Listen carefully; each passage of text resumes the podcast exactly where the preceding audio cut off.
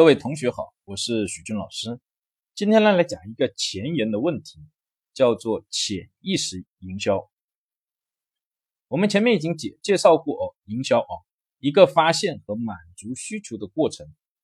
那么目前呢，在学术界和营销界呢，比较前沿的话题呢，就是潜意识营销。它是指呢，通过各种技术手段，在潜意识层面去满足客户深层的需求和说服。消费者听过之前的音频都知道呢，潜意识对人的影响是非常深远的，决定了人的基本的行为模式，当然也包括消费行为。如果仔细观察哦，你会发现目前社会上卖的比较好的产品、品牌或者他们做的这些广告等等营销模式的背后，都有潜意识的一个影子。举几个例子。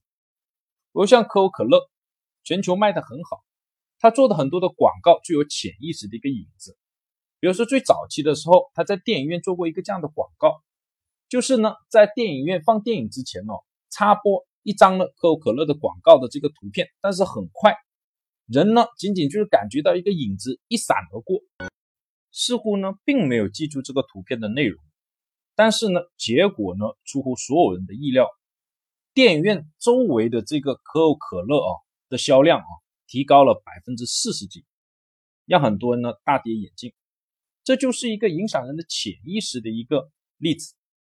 又比如说了，像耐克，都知道耐克的鞋子卖的很好，就有人做过这样的一个统计分析，在中国，耐克的鞋子呢主要是卖给哪一类特点的学生？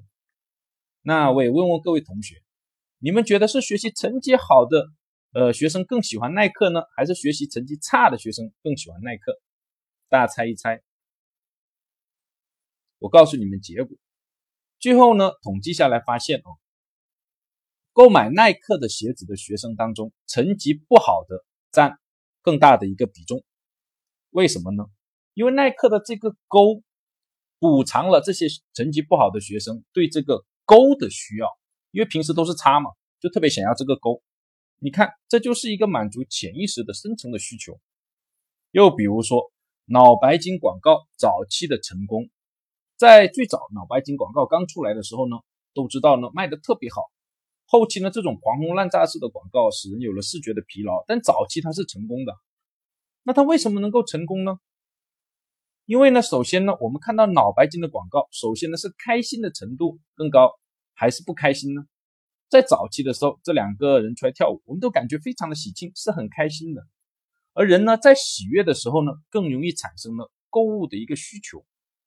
另外啊，脑白金作为一种礼品，满足了中国人孝顺的心理，所以呢，中国人的这样的潜意识就得到了很好的满足，中的需求。